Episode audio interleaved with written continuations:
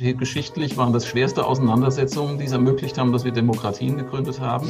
Sind wir eigentlich wirtschaftlich viel zu eng möglicherweise verstrickt, um wirklich gegen Menschenrechtsverletzungen des Regimes vorzugehen in China? Wir haben eine Diktatur auf der einen Seite und auf der anderen Seite eine hoch, nicht nur effiziente, sondern auch innovative Volkswirtschaft. Schräg im Stall, der politische Podcast mit Thomas Sattelberger und Fabian Grischkat. Guten Morgen, guten Mittag oder auch guten Abend und willkommen zurück hier bei Schräg im Stall, dem politischen Clash der Generationen. An den Mikrofonen als eure Hosts sitzen heute wieder Thomas Sattelberger, ehemaliger Topmanager und mittlerweile Bundestagsabgeordneter der FDP und meine Wenigkeit Fabian Grischkat, Moderator, Aktivist und Influencer. Wir befinden uns in einer Pandemie und da ist es natürlich auch nicht unüblich, über dieses Thema zu berichten. Wir haben ja hier in den vergangenen Wochen auch viel über Schulen, über Bildung, aber auch über Impfungen gesprochen. Allerdings ist uns ganz wichtig klarzustellen, wir sind kein Corona-Podcast und deswegen hat äh, ebenso auch Priorität, über andere politische Themen aus einem breiteren Spektrum zu berichten. Und ein Thema, das immer wieder gewünscht wurde, vor allem von euch, den Zuhörern und Zuhörerinnen, war es über Autorität autoritäre Regime zu sprechen. Stichwort China. Auf diesem Gebiet, muss ich ganz ehrlich zugeben, bin ich kein Experte. Thomas wahrscheinlich schon eher, aber wer sich da wirklich auskennt, ist Professor Dr. Sebastian Heilmann.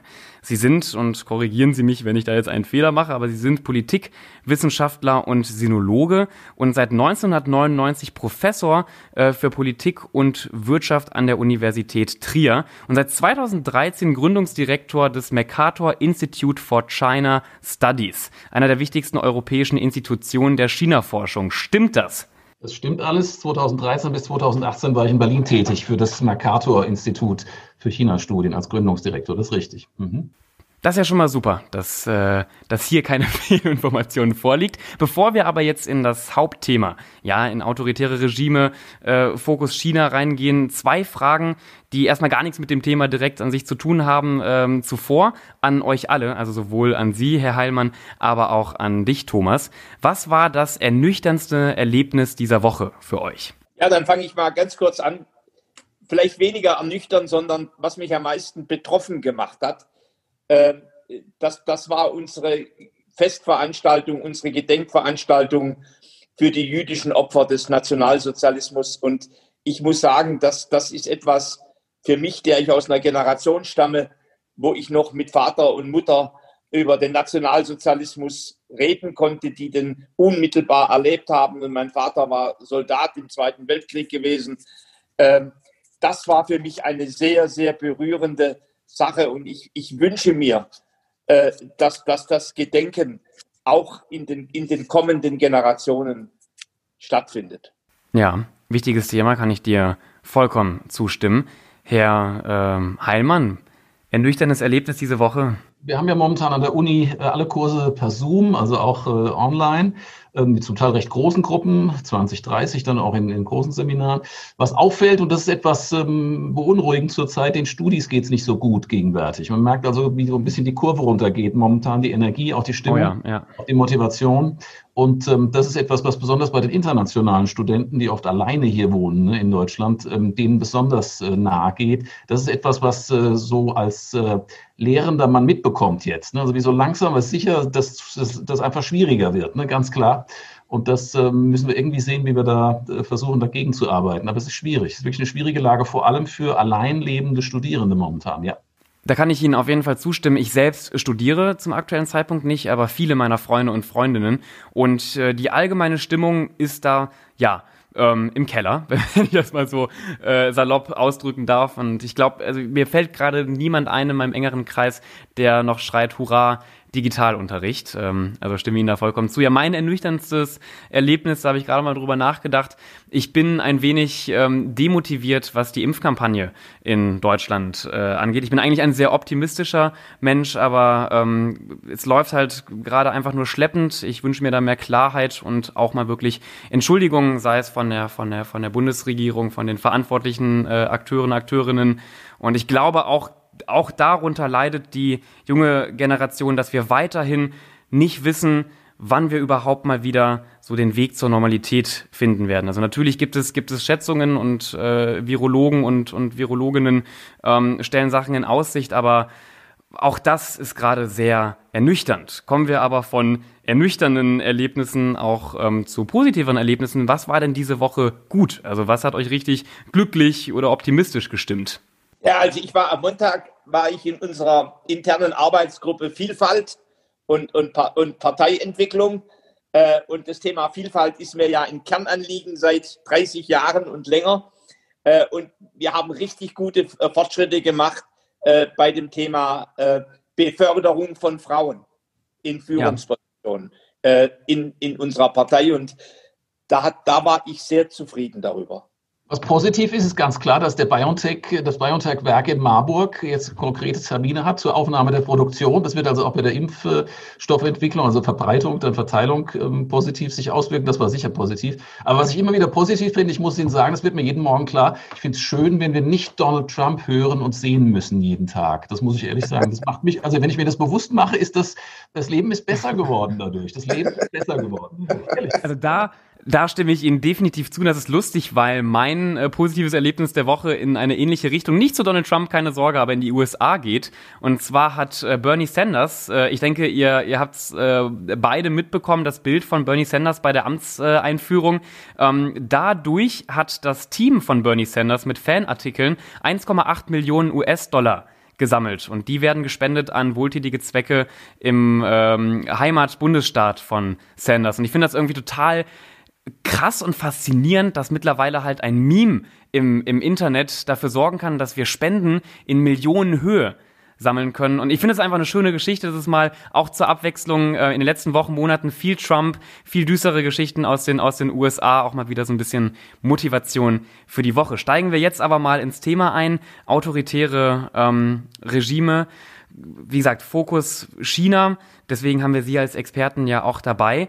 Ist die freie Welt, von der ja auch gerade gerne oft junge Menschen sprechen oder auch schon junge Menschen in der Vergangenheit gesprochen haben, eigentlich nur ein Mythos. Ich meine, wenn man sich anschaut, dass Journalisten und Journalistinnen in Hongkong reihenweise in chinesische Gefängnisse äh, gepackt werden, hunderttausende Menschen auf die, auf die Straßen gehen, keinen kein Anklang finden. Was macht das mit Europa? Was macht das mit Deutschland? Und was macht das mit der Freiheit allgemein auf der Welt, ähm, Herr Heilmann?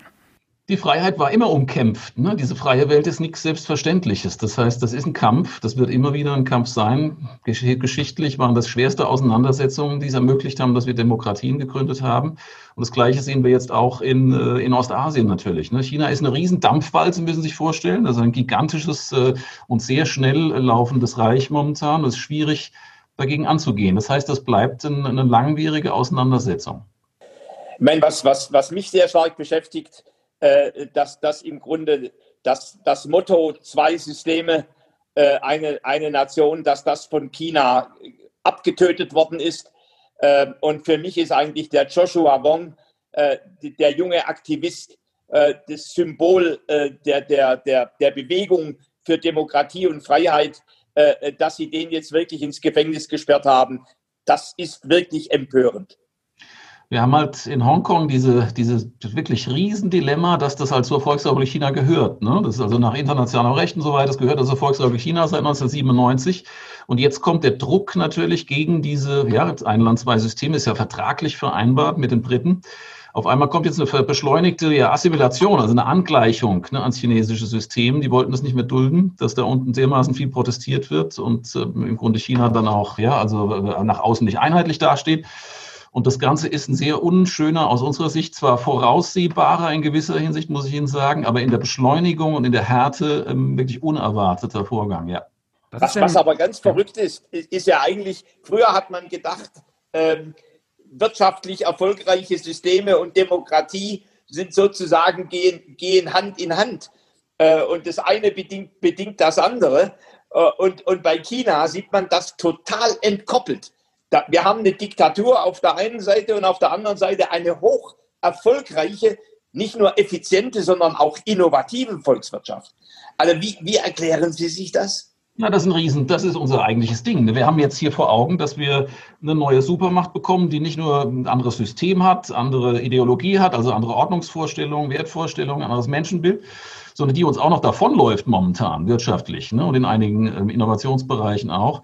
Das ist für uns unheimlich schwer zu handeln. Das kommt, äh, ist klar, ne, was, was China macht, äh, was die unheimlich geschickt wirklich hingebracht haben, ist natürlich die, die ausländischen Investoren für die eigene Industrialisierung und Modernisierung zu gewinnen, also ins Land zu ziehen und das über Jahrzehnte hinweg mit einem langen Plan dann immer mehr von diesen Ausländern zu ersetzen durch eigene Firmen, eigene Innovation auch. Und jetzt kommt dieses digitale Zeitalter, das wir alle natürlich äh, auch jetzt kennenlernen in den verschiedenen ähm, ähm, Schattierungen hat diese kommunistische Partei rigoros für sich benutzt. Die haben einfach erkannt, das ist im Grunde eine Technologie, die können wir für eine zentralisierte politische Führung nutzen. Ja, wir haben auf einmal zentralisierte Plattformen, Riesenplattformen, wir können menschliches Verhalten beobachten in ganz anderer Form als vorher. Wir können es sogar formen, beeinflussen. Und das ist das Unheimliche. Das Unheimliche ist, dass diese kommunistische Partei äh, im Grunde mit diesen digitalen, ähm, auch Überwachungstechnologien das ideale Instrument gefunden zu haben scheint, um dieses System am Laufen zu halten. Das ist also was Neues, das gab es historisch noch nicht. Das ist nichts. Die erste digitale Diktatur, ne? Ist, genau, es ist keine ja, alte ja. Sowjetunion, sondern die Verschmelzung von diesem äh, politischen System mit den neuen Technologien. Das ist das Besondere. Also ein Techno-Autoritarismus ne, in einer ganz modernen Form. Ja, jetzt stehen natürlich Deutschland und ähm, China in einer großen Import- und Exportbeziehung. Äh, und da frage ich mich, sind wir eigentlich wirtschaftlich viel zu eng möglicherweise verstrickt, um wirklich gegen Menschenrechtsverletzungen des Regimes vorzugehen in China? Ja, Deutschland ist ja ein Teil nur von der EU, aber Deutschland selbst, da haben Sie völlig recht, ist extrem eng verbandelt mit China. Das ist der wichtigste Handelspartner vor den USA, ne, also wenn man Export und Importe zusammensieht. Und wir haben ja, große ja. Firmen, eine ganze Reihe von DAX-Unternehmen, die sind auf, inzwischen sagen wir es deutlich, auf Gedeih und Verderb vom chinesischen Markt abhängig. Ne? Das betrifft ganz besonders die Automobilbauer, alle. Es betrifft auch die Chemie, Chemiebranche durchaus und auch Teile des Maschinenbaus. Also gerade so die drei, die, die, die wichtigsten Vorzeigebranchen und, und Exportbranchen Deutschlands. Wir haben da ein Problem. Ne? Wir haben zwar nur acht Prozent der Exporte gehen nach China. Deutschland ist wahrscheinlich immer noch breit aufgestellt, ja, was die Exporte angeht. Aber die Abhängigkeit von großen Firmen von diesem chinesischen Markt, die lässt sich nicht leugnen und die zeigt sich in allen Zahlen. Ne? Das ist völlig klar. Und das ist das Dilemma dass dann äh, die Bundesregierung natürlich so ein bisschen immer auch äh, Automobilaußenpolitik macht, ne? also für diese großen Firmen und deswegen Rücksicht nimmt ähm, auf China in vielen Aspekten. Das ist einfach so. Ja gut, ich meine, äh, ab und an, wenn man jetzt beispielsweise äh, nochmal auch Russland mit reinnimmt und, und das Thema der Annexion der Krim ist ja auch ein autoritärer Staat.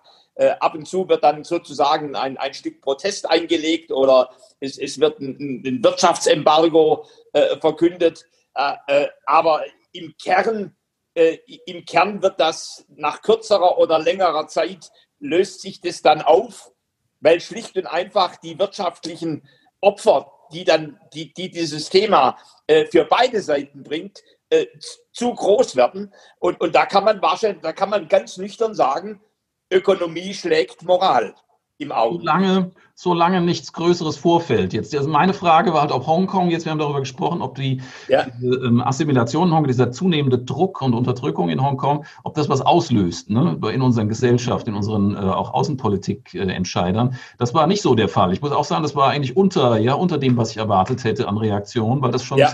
äh, Hongkong ist natürlich ein Vorposten ne, von einer freiheitlichen Ordnung, freiheitlichen Gesellschaft. Und ich dachte eigentlich, dass das mehr auslöst. Nur die Amerikaner haben letztlich da relativ harte Reaktionen gezeigt, äh, bis heute eigentlich immer mal wieder. Die EU ist ziemlich blass geblieben, bis auf ganz wenige Minimaßnahmen, würde ich es mal nennen. Ähm, das ist also etwas, wo ähm, wir weiterhin ähm, keine klare Position haben. Wir haben keine äh, kriegerische Auseinandersetzung. Wir haben noch keine, ja, also nichts, was sozusagen so eine ganz klare Abspaltung und, und Trennung wie im Kalten Krieg hervorrufen würde. Das fehlt bis jetzt komplett. Also sind wir verbandelt weiterhin und machen ständig Kompromisse. Womit ich mich in den letzten Wochen viel beschäftigt habe, ist das ganze Thema rund um die Inhaftierung von Uiguren. Und ähm, also für die Menschen, ich glaube eigentlich unsere Zuhörer und Zuhörerinnen sind so politisch aufgeklärt, dass sie davon wissen. Ähm, aber rund, ich glaube, es sind um, um die eine Million Uiguren werden derzeit in Arbeitslagern, einige sprechen auch von Konzentrationslagern in Xinjiang äh, festgehalten. Gleichzeitig wurde aber zum Beispiel letztes Jahr der neue Disney Mulan-Film in dieser äh, Provinz gedreht oder auch Unternehmen wie Volkswagen betreiben eine äh, Fabrik in Xinjiang und Amnesty International hat zum Beispiel auch schon vor vielen Monaten gesagt, es ist nahezu unmöglich, dort Autos zu produzieren und nicht mitzubekommen, ähm, was, was dort politisch passiert und nichts von der Inhaftierung und der Unterdrückung der Uiguren mitzubekommen. W wieso darf das eigentlich passieren? Wie, wie, wieso kann da ein Film gedreht werden? Wieso kann da Volkswagen Autos äh, produzieren? Volkswagen, das muss man jetzt klar sagen, hat das natürlich nicht freiwillig gemacht damals. Das war eine, die waren unter Druck von ihrem Joint Venture Partner auch damals, um dort an dieser entlegenen Stelle, die wirtschaftlich überhaupt keinen Sinn macht, betrieblich überhaupt keinen Sinn macht. Da gibt es keinen Markt, es gibt äh, auch keine, es ist im Grunde nur so eine Endzusammenschraubfertigung. Ne? Ähm, das sind Dinge, die ähm, also erzwungen waren politisch. Das sind genau die Kompromisse. Sie gehen nach China, das ist ein wichtiger Markt, und plötzlich kommt ihr, ihr, ihr Partner im Gemeinschaftsunternehmen und sagt, äh, wir haben die Order, jetzt in Xinjiang einen Produktionsstandort aufzumachen. Dann sitzen sie da in der Klemme. VW hat davon gar nichts. Wirtschaftlich ist das äh, ein Minusgeschäft, völlig klar. Und das dazu noch moralisch, Sie haben völlig recht, und in der, in der Außenwirkung eine Katastrophe, ne, dass die dort vor Ort sind. Und natürlich gibt es Querelen in den Werken, natürlich kriegen die am Rande viel mit, ne, was da an, an äh, ständigen Spannungen auch äh, läuft. Ähm, aber das ist im Grunde eine Zwickmühle, aus der die nicht mehr rauskommen. Mulan, das war jetzt ein bisschen das, das, das Projekt, natürlich Filmstandorte werden natürlich, die, die, die Szenen werden natürlich immer gesucht, ne, was man da braucht für die ja. jeweilige. Das fand ich jetzt weniger wie soll man aufregen. Das Problem ist grundsätzlich klar, ne, dass dort ein großer Teil dieser muslimischen Bevölkerung wirklich äh, im Grunde umgeformt werden soll. Ja, aber zum Beispiel bei, bei, bei Mulan im Abspann äh, wird sich bedankt bei den Sicherheitskräften dort in Xinjiang. Das war ja der große, der, der große Aufschrei, also einer der großen Aufschrei dieses, dieses Filmes. Ja, ist richtig. Das sind natürlich so Dinge, wo es dann bei uns auch alle zu Recht, aus meiner Sicht auch alle Laternen angehen. Und wenn sich uns bedanken ja, muss bei ja, Sicherheitsbehörden, dann heißt das, dass natürlich was äh, mit der Situation vor Ort definitiv nicht stimmt. Ja, klar. Thomas, was ist deine Einschätzung? Äh, das sind natürlich Situationen, äh, äh, da kann man, da muss man schon politisch die Stimme erheben. Äh, ja. wenn, wenn, wenn Disney sowas, sowas schlicht und einfach äh, toleriert. Aber was, was natürlich, ich, mich hat das historisch erinnert, äh, äh, dass, dass das Hitler-Regime vor Beginn des Zweiten Weltkrieges der, der Handel mit, mit, mit den späteren alliierten Streit, äh, Nationen floriert hat und, und gediehen ist, obwohl man wusste, was in Deutschland passiert. Also da, das, das ist im Grunde, es, es ist offensichtlich so, dass, dass die in, in der Abwägung der Bedeutung von Handel im Sinne von Arbeitsplätzen, die dran hängen, Geld, das man dabei verdient, finanzielle Abhängigkeit, Partnerbeziehungen, Kooperationen, dass man in der Abwägung der Dinge dann tatsächlich in dieser Welt Wirtschaft vor Moral stellt. Eigentlich erst dann, wenn sozusagen ein, ein katalysatorischer Konflikt kommt. Konflikt, Konfrontation kommt, genau. Der ja. militärische ist dann immer der, der, der, der, der Scheidepunkt sind immer militärische Konfrontationen. Dann ja. Mhm. So, und das, das ist im Grunde, äh, das ist die Frage Taiwan. Natürlich. Äh, denn, denn, denn natürlich äh, die, die, die Assimilierung von, von Hongkong äh, in, in, in, in alles das, was äh, äh, was, was im Grunde Gesetz und Rechtsgebung ähm, und, und, und politische Strukturen betrifft, ist ja nur der Anfang. Die interessante Frage heißt, wagt China den Militär, die militärische Okkupation von Taiwan? Ja, das ist nicht so einfach. Taiwan ist, Taiwan ist ganz klar ähm, da unter, unter einem ganz massiven Druck und auch äh, in Gefahr.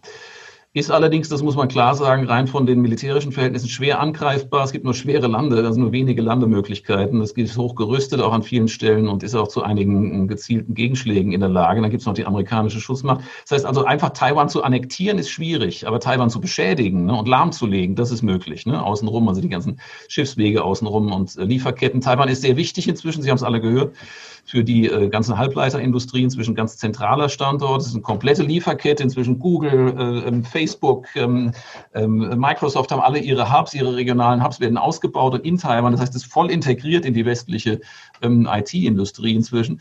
Und ja. ähm, deswegen ist der Standort wahnsinnig wichtig. Ne? Taiwan ist das große Thema aus meiner Sicht. Ja. Hongkong ist nur in, also jetzt mal ganz mal groß gesehen, ja, strategisch gesehen ist Hongkong eine Art Vorgeplänkel dafür. Ne? Das ja. ist eine Art Test. Ja.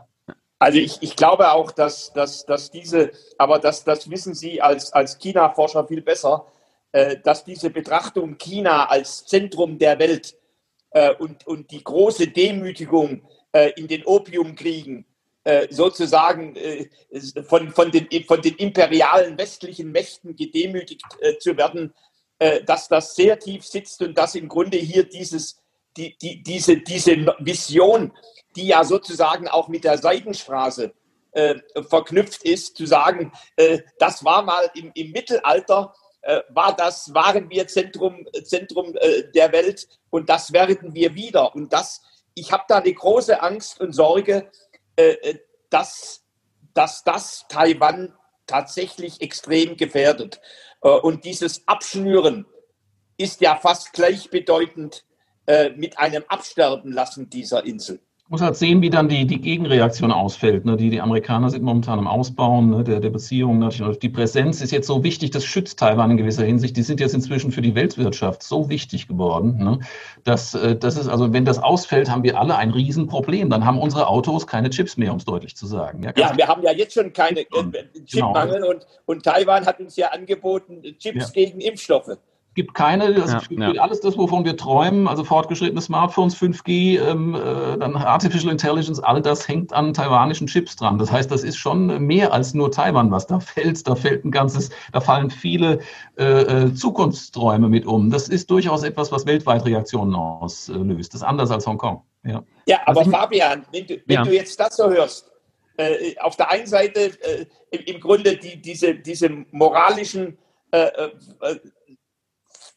Fehltritte Chinas, äh, Menschenrechtsverletzungen, die, die Diktatur, ja. auf der anderen Seite die extreme Abhängigkeit äh, des, des Westens. Was wäre denn, was sagt deine Generation? Was sagst du persönlich? Äh, soll man da schlicht und einfach aus deiner Sicht Wirtschaftsbeziehungen kippen? Nun, mit meinen äh, frischen 20 Jahren muss ich, glaube ich, auch noch einiges vor allem lernen, auch über die, die Beziehungen zu, zu China. Und habe ja auch im Vorhinein schon gesagt, da bin ich nicht der, der Experte. Was mich allerdings durchaus verwundert, und ich denke, da spreche ich dann doch wieder für einige in meiner Generation, ähm, es sind ja keine Einzelfälle, äh, was die Menschenrechtsverletzungen in China anbelangt. Und gerade prominente Beispiele wie die von Joshua Wong ähm, hat ich glaube, von den zumindest politisch aktiven Menschen in meiner Generation jeder mitbekommen. Und was mich dann immer wieder frustriert ist, wenn ich mir Statistiken anschaue, zum Beispiel vom äh, Importvolumen, aber auch Exportvolumen zwischen China und, und Deutschland, dass das ja weiterhin steigt. Also das, und wenn ich wie gesagt sehe, dass, dass ein Unternehmen wie Volkswagen, was hier in Deutschland mittlerweile mit sehr offenen und, und, und liberalen Werbespots sich als offenes Unternehmen präsentiert, nun aber in, in, in, äh, in, in äh, umgeben von, von Lagern inhaftierter Uiguren Autos äh, produziert, wieso passiert denn nichts? Das ist vielleicht auch eine sehr naive, eine sehr naive Frage. Genau, die wollte ich nämlich gerade stellen. Was muss man denn tun? Was müssen denn Länder wie Deutschland, äh, was muss Großbritannien, was müssen die USA, was können wir denn tun, um da mal gegen vorzugehen? Weil das kann doch nicht sein, dass wir auf der einen Seite irgendwie Cash mit China machen und auf der anderen Seite, na ja, dass da so ein paar Leute inhaftiert und, äh, also was heißt ein paar Millionen inhaftiert werden, das können wir mal gut ausblenden. Das kann doch nicht funktionieren. Also ich kann das mit meinem Gewissen nicht ausmachen. Sie werden noch viel mehr mit Ihrem Gewissen ausmachen. Ich will es mal deutlich ein bisschen zuspitzen, ne? dass Ihre Generation aha, aha. läuft jetzt gerade, Herr Krischgart läuft auf eine Situation zu, wo China das, die zentrale Macht in der Weltwirtschaft ist. Das ist also wirklich, ja. dreht sich auf einmal andersrum, nicht mehr die USA. Bisher haben wir überall in die USA geguckt. In nächsten, innerhalb dieses Jahrzehnts wird China die USA überholen, ja, in der Größe der Ökonomie. Dann dreht sich die Welt sozusagen andersrum, ja, tatsächlich. Das heißt, Sie müssen damit rechnen, und das ist richtig schwierig, ja, das ist richtig unangenehm, dass China ihre Zukunft massiv prägen wird. Und die meisten haben das noch nicht verstanden. Die meisten meinen immer noch, wir, wir, sitzen hier warm und sicher in Europa und die Amerikaner halten schon ihren Schirm über uns. Aber dass China natürlich jetzt expandiert und die, die sind nicht aggressiv, die schicken kein Militär, aber die haben immer mehr Einfluss natürlich. Ne? Und das zeigt sich jetzt in den Wirtschaftsbeziehungen, zeigt ja, sich aber ja. auch äh, in allen möglichen äh, Weltteilen. Und ganz wichtig, diese, diese Anziehungskraft der chinesischen Wirtschaft, das ist eine völlig andere Kanne als damals bei, bei der Nazi-Deutschland. Ne? Das ist wirklich, das ist im Grunde der Pol, um den sich am Ende alles dreht, ne? wenn es sich so weiterentwickelt wie bisher. Und dann haben wir ein Riesenproblem, ne? dass wir im Grunde ähm, ein System haben, was wir nicht mögen, mit dem wir zusammenarbeiten müssen und von dem alle immer mehr abhängig sind. Und genau das ist, worauf China hinarbeitet. So. Und was klar ist natürlich, was Sie, wo Sie recht haben, wenn wir dagegen arbeiten müssen, haben wir nur noch ein kleines Zeitfenster die sind aus meiner Sicht am Ende dieses Jahrzehnts sind die unangreifbar in allen Bereichen. Ja, die werden alles abgedeckt haben, was sie gefährden kann bis dahin, auch die mhm. Halbleiter. Ähm, und ähm, das heißt, dass wir jetzt in den nächsten Jahren natürlich große, breite Allianzen brauchen, die versuchen, China einzudämmen, in der Tat. Ne? Also diese Einflussnahme einzudämmen. Sonst haben wir am Ende, und da haben Sie völlig recht, haben alle freiheitlichen Gesellschaften ein eine Riesenbedrohung vor sich. Wie sehen diese Allianzen aus? Naja, das, die Idee wäre bei der beiden Administration, die will das jetzt vorantreiben. Mhm. Ist nicht ganz aussichtslos, muss man klar sagen, dass die mit den Europäern, mit den Japanern, mit den Australiern, sogar noch mit Indien, ne, die mit China Riesenprobleme haben. Also eine sehr breit aufgestellte ähm, Allianz, äh, die sich im Grunde auf die Einhegung Chinas richtet, ne, ähm, aufbaut. Die Frage ist, ob die alle mitmachen. Denn die Europäer sitzen auf dem Zaun, wie so schön, ja, und versuchen eigentlich mit allen Deals zu machen. Die Japaner sitzen, so ist das. Und die Japaner sitzen auf dem Zaun ja, und, und versuchen mit allen Deals zu machen. Es ist also bis jetzt fehlt sozusagen dieses eindeutige Ereignis, wo klar wird, ähm, die, wir müssen uns zusammenschließen, sonst gehen wir alle einzeln unter. Ne? Aber muss es denn, also eindeutiges Ereignis, da haben wir ja gerade eben auch schon drüber, drüber gesprochen, ähm, oft läuft es auf einen, auf einen Krieg äh, hinaus, auf, auf Gewalt hinaus. Muss das denn passieren? Also ich als friedvoller äh, Mensch und, und pazifistisch äh, orientierter Mensch, ich habe jetzt nicht wirklich Bock auf Krieg. Ähm, und muss es so, muss es denn soweit, also natürlich, das will, will, will niemand, aber ähm, das klingt ja dann doch wieder sehr pessimistisch, muss es da dahin denn kommen, damit sich was verändert? Die Bedrohungslage muss so werden, dass ähm, allen sozusagen die, die Wachsamkeit und die Wehrhaftigkeit sich sozusagen mhm. dann, dann steigert. Ne? Und das äh, sehe ich schon im Zusammenhang mit Taiwan auch ohne große militärische Auseinandersetzung. Einfach dadurch, dass ähm, da was passiert, wo klar wird, ähm, dass ähm, im Grunde uns das direkt auch trifft. Ja, das wäre bei Taiwan der Fall. Mhm. Und auf der anderen Seite klar ist, dass China für uns alle zunehmend bedrohlich wird, ne, wenn es sich weiter expandiert, dieses System. Wenn die nur auf sich bezogen sind, ja, ist das eine eine Sache. Aber wenn die dann im Ausland äh, zusehends ihre eigenen ähm, äh, Ordnungsvorstellungen durchsetzen, ne? auch in Afrika, Lateinamerika, Südostasien, dann äh, rückt uns das näher. Ja? Und dann ist klar, dass wir, wenn wir nicht reagieren, verteidigen wir unsere eigene Freiheit nicht. Ne? Und die ist außerordentlich kostbar. Das muss allen auch klar sein. Ne? Das ist auch Konflikte wert. Das ist auch wirtschaftliche Störungen wert. Ne? ja, aber ich, meine, ich glaube, Fabian, wir haben ja so einen, so einen Generationen-Podcast. Ich bin der Älteste Professor Heidemann liegt so in der Mitte und du bist der, der, der Junge, aber ich habe noch ja, erlebt, ja. ich habe noch erlebt, wie die alte Sowjetunion, wie Khrushchev Tanker geschickt hat mit Atomwaffen nach Kuba. Und wo im Grunde die, die Welt am, am Rande eines, eines dritten Weltkrieges stand. Äh, und, und wo im Grunde sozusagen, da war der Punkt da, wo, wo, wo es schlicht und einfach äh, sozusagen Kennedy und Khrushchev, die, die war, das, das war im Grunde, da ging es um den Atomkrieg und die Russen sind zurückgeschreckt. Und, da, und das war damals die Eindämmung der, der, der Sowjetunion. Und, äh, und, und, oder als Helmut Schmidt, äh, als Helmut Schmidt die, die Stationierung der Mittelstreckenraketen sozusagen durchgesetzt hat gegen erbitterten Widerstand ganz vieler, übrigens meines eigenen Bruders, der, der ein überzeugter Pazifist ist, äh, und, und die damals im Grunde Lichterketten kilometerlang gebildet haben und, und Hunderttausende äh, äh, demonstriert haben. Aber das hat im Grunde den Zerfall der Sowjetunion beschleunigt. Und, und also insofern ist, ist natürlich für, für euch in der jungen Generation, ja, für uns ja genauso, Krieg ist was Furchtbares. Ja. Aber wir, wir müssen wissen, dass die Fähigkeit zum Krieg auch ein massives Abschreckungspotenzial beinhaltet. Und natürlich kommt es nicht von ungefähr, dass die USA äh, ein, ein großes Schlachtschiff äh, äh, jetzt äh, Richtung, Richtung äh, Taiwan äh, China, China geschickt haben, denn damit wird was symbolisiert. Übrigens ähnlich wie damals beim, beim Irak. Ja, die USA sind diejenigen, die natürlich bei China dagegenhalten. Ne? In der Tat, die haben jetzt eine Flugzeugträgerkampfgruppe, sind immer ne, in der Umgebung von, von Taiwan auch dann präsent, wenn es da kriselt. Ne? Das ist richtig. Also die USA sind schon äh, an der Stelle natürlich äh, immer auch mit, mit militärischem Potenzial dann dabei. Aber grundsätzlich kann es nur sagen, ohne eine wirklich auch aktive Bereitschaft zu, einer gewissen Wehrhaftigkeit, das ist aber auch, auch politischer Einfluss muss zurückgehalten werden, wird das nicht klappen. Die Chinesen sind zu clever für uns alle ja, um sozusagen äh, da, dass man da einfach naiv oder passiv dabei sitzt. Das wird nicht funktionieren. Ja, und ich glaube, das ist, wenn ich nochmal zurück auf meine Generation komme, wie gesagt, über Generationen zu sprechen, finde ich immer ein wenig schwierig, weil es gibt ebenso in meiner gerade auch sehr jungen Generation Menschen, auch in meinem engeren Freundeskreis, die sich zum Beispiel auch bei Amnesty International engagieren und die ganz genau wissen, was in China passiert. Auf der anderen Seite, meine Generation, dazu zählen auch eben 14, 15, 16-Jährige, denen werde ich auch keinen Vorwurf machen können,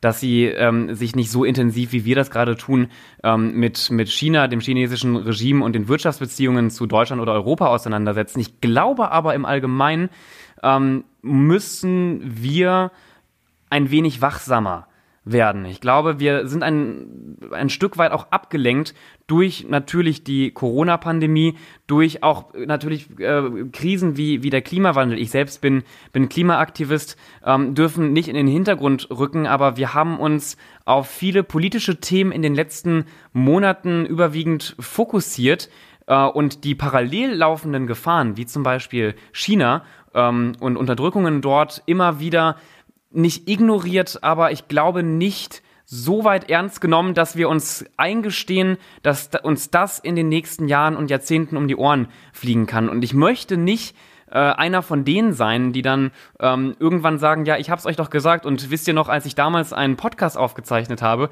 mit dem Herrn Heilmann und, und Thomas Sattelberger und ich glaube, als erstes Learning, vor allem für, für mich, aber ich werde es auch weiter in meine, meine, meine, meine Bekanntenkreise tragen, ist, wir müssen wachsamer bleiben. Ähm, und sollten intensiver erstmal mitverfolgen, was da, was da passiert und versuchen zu verstehen, was sind eigentlich die Ziele von, von, von, von China. Ich habe ein interessantes Interview auch von ähm, Ihnen gelesen, in dem Sie auch klargestellt haben, China geht es oft gar nicht um einen kurzfristigen ähm, wirtschaftlichen und finanziellen äh, Gewinn, sondern China hat natürlich ganz andere übergeordnete politische Ziele und darüber, gebe ich ehrlich zu, habe ich zu selten nachgedacht. Aber ich bin ja auch in diesem Podcast, um zu lernen.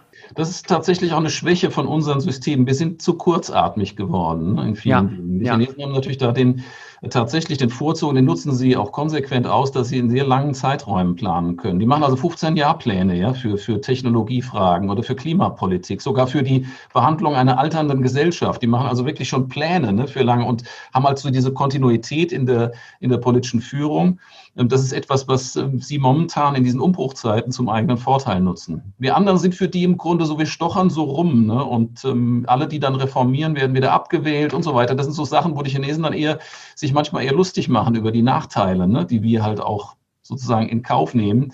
Das ist ungünstig. Das ist äh, leider gegenwärtig ist das ein sehr, wie soll man sagen, eine sehr schiefe ja, Balance, die wir da haben. Das ist eine sehr schiefe äh, Ebene, auf der wir da äh, unterwegs sind. Ja, eine, eine Frage, die, die ich Ihnen auch noch gerne jetzt, ich schaue auf die Uhr, wir kommen langsam auch zum Ende der, der Podcast-Folge, aber stellen möchte. Mich nimmt es gerade mit, wenn ich sehe, was mit Aktivisten und Aktivistinnen wie Joshua Wong ähm, in China passiert. Ich meine, er ist, ich glaube, 24 Jahre alt, wenn ich mich nicht, nicht täusche. Also gerade mal vier Jahre älter als ich.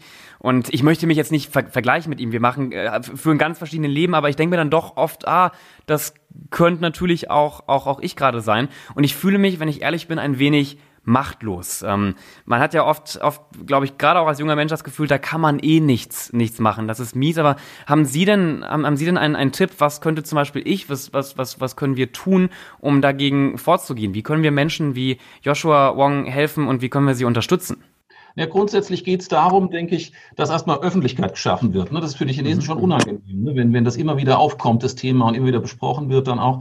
Das andere ist natürlich, ähm, dass sie jetzt im chinesischen Machtbereich nicht eingreifen können. Das heißt, im Grunde müssen wir jetzt in Europa auch Möglichkeiten schaffen, dass wir diese bedrohten ja, Persönlichkeiten, dass wir denen auch eine Chance geben, dann notfalls ins Ausland zu gehen, mit einer Perspektive ne, und von dort aus weiterzuarbeiten. Das ist das, was Großbritannien ja macht. Das ist, äh, wir haben ja, wir machen uns ja viel lustig und so weiter über die Regierung Johnson, aber eins muss man ihnen lassen, die haben diese Möglichkeiten für, für Hongkong-Chinesen in äh, Großbritannien Fuß zu fassen, erheblich erweitert. Und da geht es nicht um, um Peanuts, sondern es geht da insgesamt wahrscheinlich um bis zu drei Millionen Leute, ja, von 7,5 Millionen Hongkongern und um drei Millionen Menschen, die Anspruch haben, also erleichterte Einreise und, und auch Arbeitsbedingungen in, in äh, Großbritannien äh, ähm, zu nutzen. Und das ähm, ist schon etwas, wo auch die Europäische Union nachdenken müsste. Ne? Ob nicht mehr Studenten, mehr Stipendien für, für Hongkonger Studenten, auch mit Arbeitsmöglichkeiten und besonderen ja.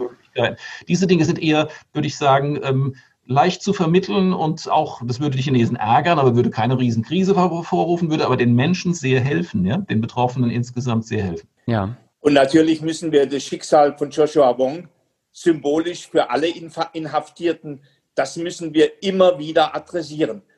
Jetzt ja, bei ja. England, natürlich, Großbritannien hat nochmal eine ganz besondere Verantwortung. Es war mal eine englische Kronkolonie mhm. äh, und, und eigentlich äh, war, war, war im Vertrag festgehalten, dass, dass es zwei Systeme sind.